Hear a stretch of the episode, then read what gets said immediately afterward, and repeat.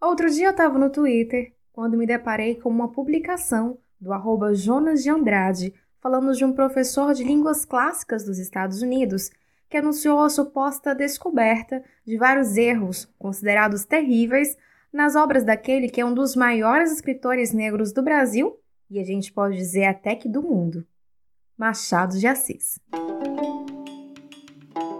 saiu através de um site chamado Gramática Sarcástica de Língua Portuguesa, um texto falando de um estudo de um professor da Universidade de Arkland, Massachusetts, Warren Rice, é, em que ele, a partir das obras de Machado de Assis, algumas obras, dentre elas Memórias Póstumas de Brás Cubas, é, Dom Casmurro, aponta nesses documentos erros de língua portuguesa, ou seja, erros que a gramática padrão da língua condena. Eu continuei lendo aquela sequência de posts que Jonas fez e encontrei uma discussão sobre como a gramática não dá conta de explicar a língua e as variações linguísticas que existem nela. Foi aí que eu me lembrei de um conceito que eu tinha acabado de aprender: português. É engraçado como eles gozam a gente quando a gente diz que é Flamengo chama a gente de ignorante, dizendo que a gente fala errado, e de repente ignora que a presença desse R no lugar do L nada mais é que a marca linguística de um idioma africano, no qual o L inexiste. Afinal, quem que é ignorante? Ao mesmo tempo, acham o maior barato a fala dita brasileira, que corta os R's dos infinitivos verbais, que condensa você em ser, ou estar em tá, e por aí afora não sacam que estão falando português. Eu sou Maíra Rocha e este é o Assentando a Arte, um podcast que usa a arte como ponto de partida para debates sobre cultura, identidade e política. Vamos juntar?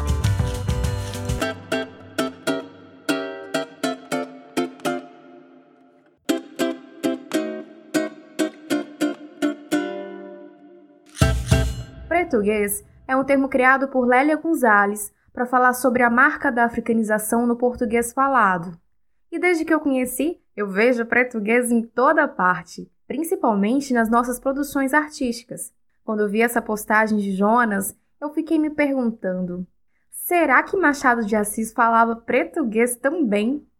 Foi aí que eu resolvi investigar e fui atrás do dono do post sobre Machado. Meu nome é Jonas de Andrade. Seja bem-vindo, Jonas. Eu sou formado em letras pela Universidade Federal do Rio de Janeiro. Sou professor de literaturas e redação no pré-vestibular comunitário NICA, localizado no Jacarezinho, é uma das favelas da zona norte do Rio de Janeiro.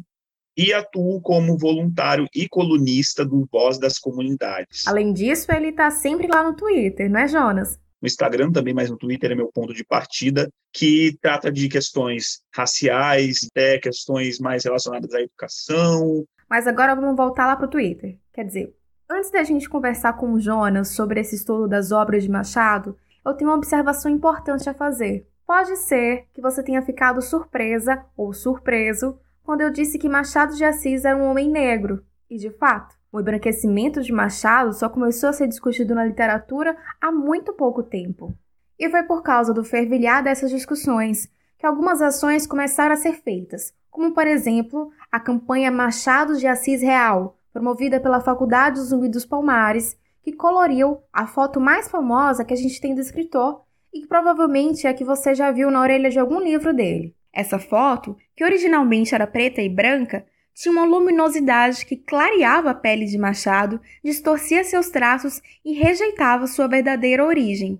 Surgiu há algum tempo esse debate da questão do Machado de Assis ser um homem negro e eu comprei essa briga porque de fato quando a gente fala de Machado de Assis inicialmente a gente tem ali a questão racial dele não colocada ele é simplesmente intitulado como mulato isso é um, uma denominação, inclusive, muito racista, que foi utilizada e que agora a gente abominou, a gente não utiliza mais. E na literatura também tem sido feito esse debate por conta da Conceição Evaristo, Carolina Maria de Jesus, dentre outras autoras, escritoras que foram apagadas e que ainda são apagadas dos cânones, que são considerados cânones literários. E no primeiro semestre de 2020, O livro Memórias Póstumas de Brás Cubas ganhou uma nova tradução no inglês e esgotou no primeiro dia de venda.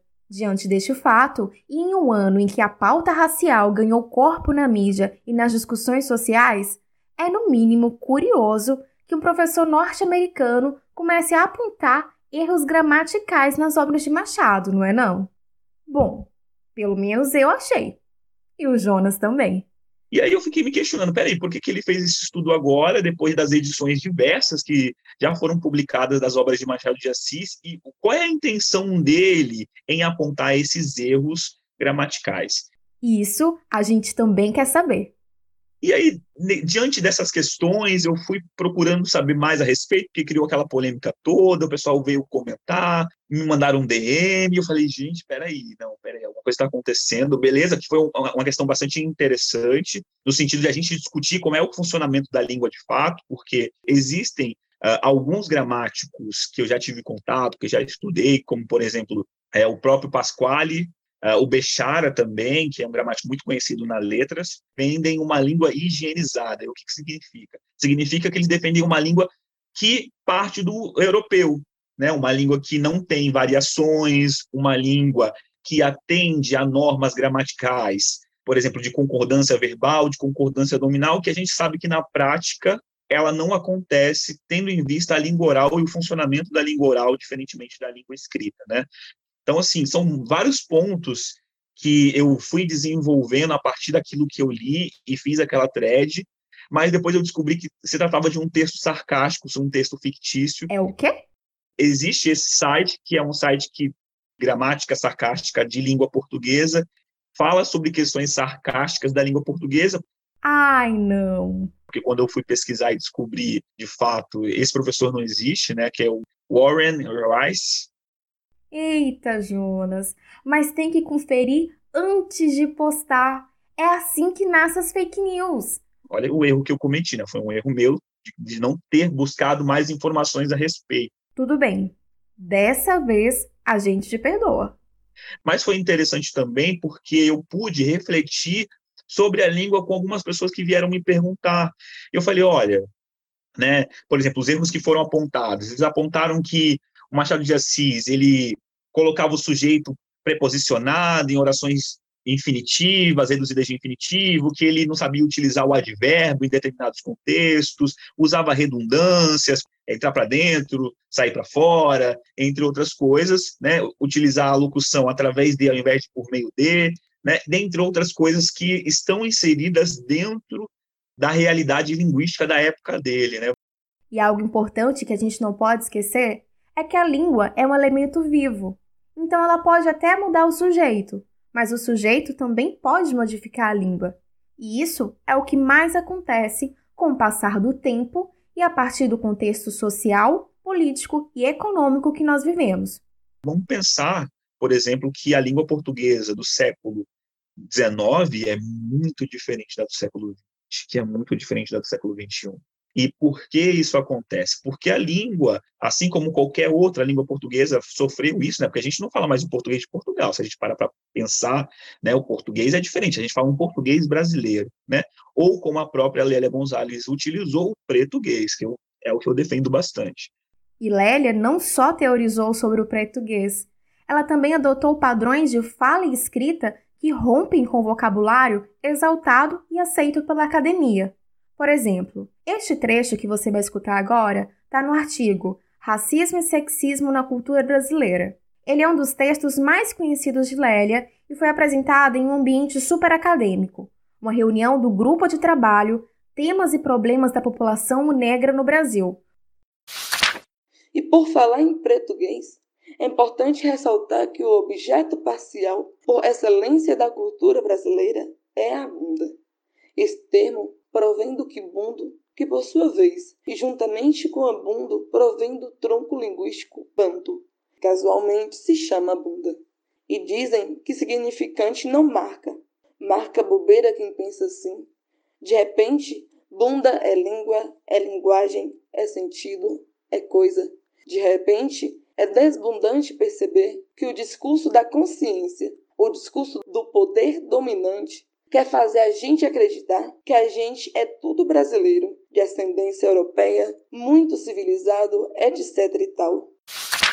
E eu, eu, vejo muito, assim, quando eu assisto as palestras, assisto as falas da Lélia Gonzalez, o quanto ela fala de um modo muito natural, da maneira como ela acha que tem que falar, né? O, o modo como ela aprendeu. E ela é inteligentíssima. Isso não diminui, muito pelo contrário, só engrandece ela quando ela opta, mesmo com todos os estudos que ela teve, ela opta por falar dessa maneira. Por que, que ela quer falar dessa maneira, né? Porque ela quer atingir as massas, ela quer atingir essas pessoas que não tiveram contato com uma linguística, né, que a gente tem contato no ensino superior, né, que nos molda e faz com que nós, inclusive, temos dificuldade de falar, porque um dos meus maiores embates, assim, eu lembro, no meio da graduação, né, quando fui apresentar trabalhos, era adequar a língua, né, minha língua oral naquele momento para falar certinho, porque eu ficava com medo de professor falar assim, nossa, o que você está fazendo aqui no curso de letras falando dessa maneira? Cara, eu sou negro, sabe? Então, assim, é muito complicada a situação. Jonas é um homem negro e também é de origem negra e de falantes de português, algumas das maiores heranças culturais que temos neste país. Foi em português que Carolina Maria de Jesus escreveu seus livros. Sabotagem sem massagem na mensagem! É do caráter tonal e rítmico do português que se alimenta as comunidades slammers, que fazem poesia para falar sobre o que vivem e o que sentem. E até Gonzaguinha logo entendeu em algumas partes desse país existia um outro ABC.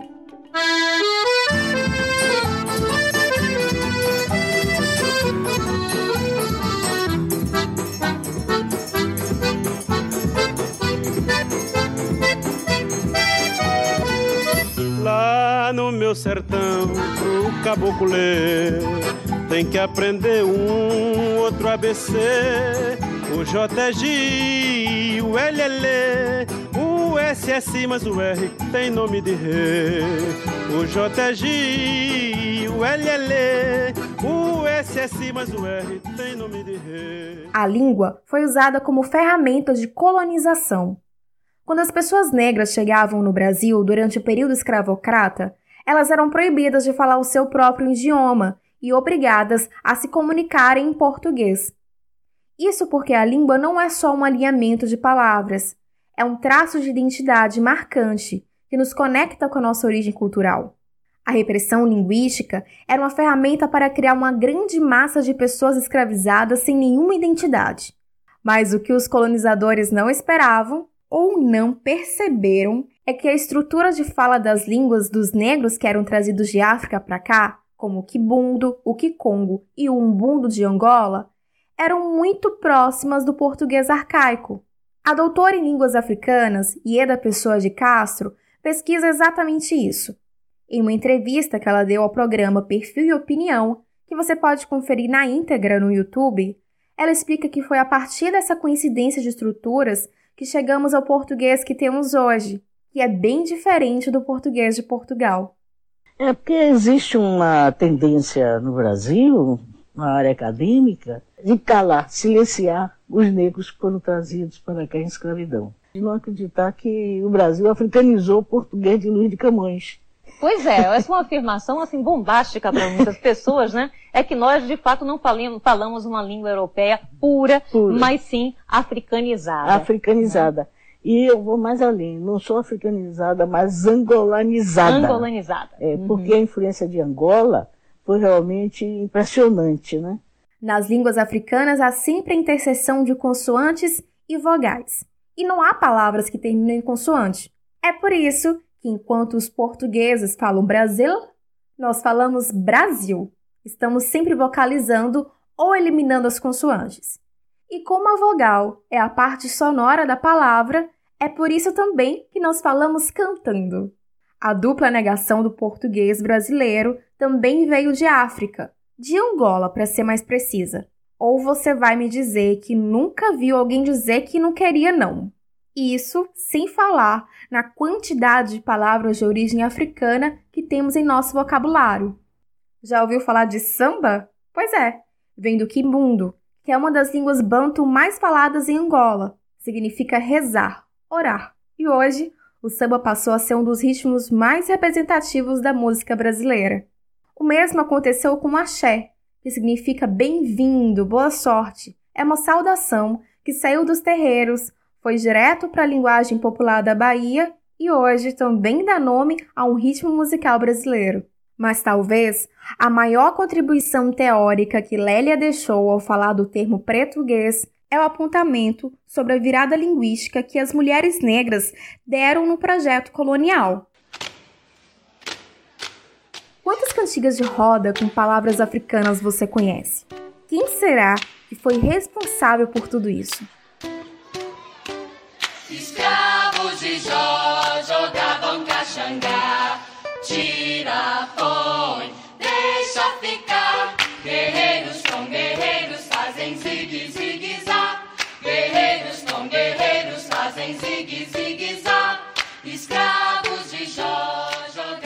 Lélia aponta que a figura da mãe preta no papel de ama de leite, cozinheira, mucama, participava ativamente da educação dos filhos dos brancos e ensinavam, entre outras coisas, um modo de se falar. Foram essas mulheres que ainda não receberam o reconhecimento que merecem pelo seu papel dentro da construção do Brasil, as responsáveis por uma das maiores rasteiras que o projeto colonial levou. É dessa tomada de poder por parte das mulheres negras que surgiu o português. E é em português que a gente fabula, constrói e inventa outros mundos e outros horizontes possíveis.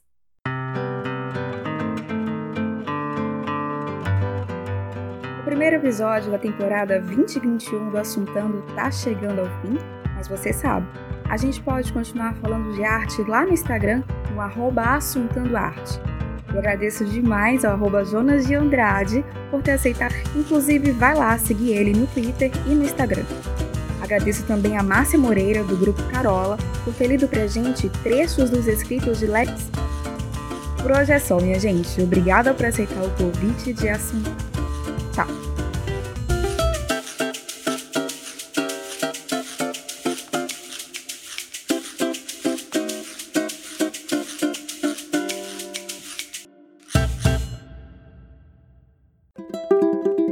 Este podcast tem o selo O Mineira de Produção.